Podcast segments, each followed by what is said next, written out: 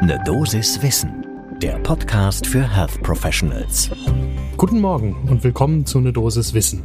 Hier geht's werktags ab 6 Uhr in der Früh um die Themen, die Menschen im Gesundheitswesen tatsächlich interessieren. Heute ist das die künstliche Intelligenz, um Demenzerkrankungen früher und besser erkennen zu können. Ich bin Dennis Ballwieser, ich bin Arzt und Chefredakteur der Apothekenumschau. Heute ist Montag, der 7. Februar 2022. Ein Podcast von gesundheithören.de und Apothekenumschau Pro. Einerseits ist das ja so ein Wettrennen, wie früh man Demenzpatientinnen erkennen kann, möglichst frühzeitig diagnostizieren kann, um dann idealerweise auch etwas tun zu können. Andererseits wenn man die letzten 20 Jahre überblickt, geht es immer auch darum, die Frage sinnvoll zu beantworten, was man denn dann mit den PatientInnen machen soll. Denn nach wie vor heißt eine sehr frühe Diagnose einer Demenz vor allem, dass die Betroffenen sehr lange von ihrer schleichend sich fortentwickelnden Erkrankung wissen, ohne dass man ihnen eine ursächliche Therapie anbieten kann. So ganz einfach ist das Thema also nicht. Jetzt gibt es eine spannende neue Studie über den Einsatz von künstlicher Intelligenz bei dieser Früherkennung von Demenzen. Und darum geht's gleich, sobald ihr euch euren Kaffee genommen habt. Im Moment gibt es allerlei Entscheidungshilfen und Skalen und Scores, um PatientInnen mit einer beginnenden Demenz möglichst früh in Spezialambulanzen diagnostizieren zu können und andererseits auch schon in der hausärztlichen Praxis zum Beispiel aufmerksam zu werden, ob sich da vielleicht ein Problem anbahnt. Das Schwierige ist, dass zum Beispiel selbst bei PatientInnen, die nach der Erstbeurteilung eine milde kognitive Beeinträchtigung haben, bei vielen auch nach zehn Jahren keine handfeste Demenz zu diagnostizieren ist. Und da ist die Frage, wie viel, ja, Lebensqualität nimmt man diesen Personen, wenn man sehr früh eine solche Diagnose als Möglichkeit in den Raum stellt und selbst nicht sicher sein kann, dass die frühen Scores quasi das liefern, was sie versprechen, nämlich eine gewisse Sicherheit, dass die Erkrankung dann auch auftreten wird.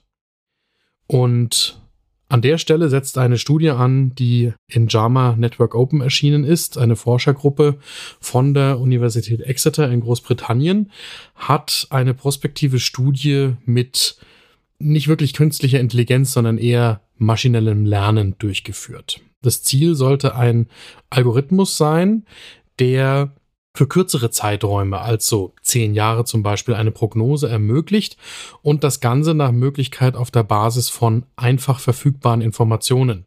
Denn die meisten aktuell verfügbaren Scores, die brauchen aufwendige Parameter wie die Bildgebung oder genetische Testung oder Liquorbiomarker und das schränkt natürlich die Anwendbarkeit ganz erheblich ein. Die WissenschaftlerInnen aus Exeter haben jetzt mit nur sechs Parametern gearbeitet, die leicht zugänglich sind. Da geht es einmal um den Grad der klinischen Verschlechterung, den Grad der Unabhängigkeit der Person, dann drei Komponenten aus der Clinical Dementia Rating Skala. Das sind Orientierung, Gedächtnis und Haushaltsführung plus Freizeitaktivitäten und schließlich die Zeit, die die Person für den Trailmaking-Test benötigt hat. Da geht es um das Verbinden von Zahlen und Buchstaben abwechselnd und deren Reihenfolge. So. Das Ganze haben die Forschenden an rund 15.000 Menschen im Durchschnittsalter von 72 Jahren getestet, die zwischen 2005 und 2015 in den USA in einer von 30 Kliniken untersucht worden sind, die sich auf Demenz spezialisiert haben. Und der ursprüngliche Auslöser für das Teilnehmen an der Studie, der war, dass es Ausfälle bei der Erinnerung oder bei sonstigen Hirnfunktionen gegeben hat, aber eben noch keine diagnostizierte Demenz. Im Ergebnis sind rund zehn Prozent der ProbandInnen im Lauf von zwei Jahren an Demenz erkrankt, die meisten davon an Alzheimer. Und dann gab es vier Algorithmen, die die Forschenden untersucht haben, die im Ergebnis dann auch ähnlich gut abgeschnitten haben. Am besten war ein Algorithmus, der sich XGB nennt, mit einer Trefferquote von 92 Prozent zwischen Vorhersage des Eintritts einer Demenz und dem tatsächlichen Auftreten einer Demenz. Für Menschen, die sich mit dementen Patienten häufiger beschäftigen, die finden noch spannende Details in der Studie, die wir natürlich in den Show Notes verlinken. Für alle anderen ist vor allem spannend, dass diese Algorithmen besser abgeschnitten haben als herkömmliche Methoden, die bisher vorgelegen haben. Allerdings können auch diese Ergebnisse das zugrunde liegende Problem nicht lösen, dass man nämlich dann früh den diagnostizierten PatientInnen auch etwas an die Hand gibt, was idealerweise das Fortschreiten verlangsamt oder sogar den Krankheitsausbruch verhindern könnte. Und an der Stelle sind wir aber einfach von der Forschung noch nicht.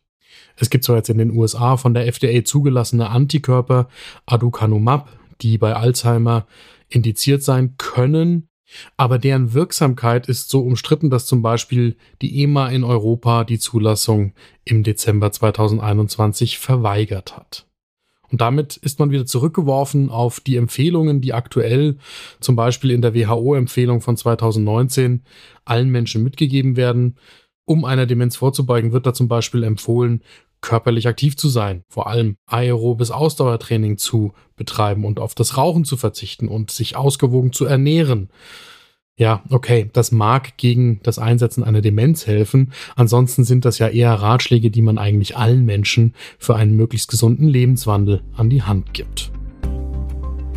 Das war eine Dosis Wissen für heute. Morgen früh ab 6 Uhr gibt's auf allen Plattformen, auf denen ihr Podcasts hört, die nächste Folge. Danke fürs Zuhören. Ein Podcast von gesundheithören.de und Apothekenumschau Pro.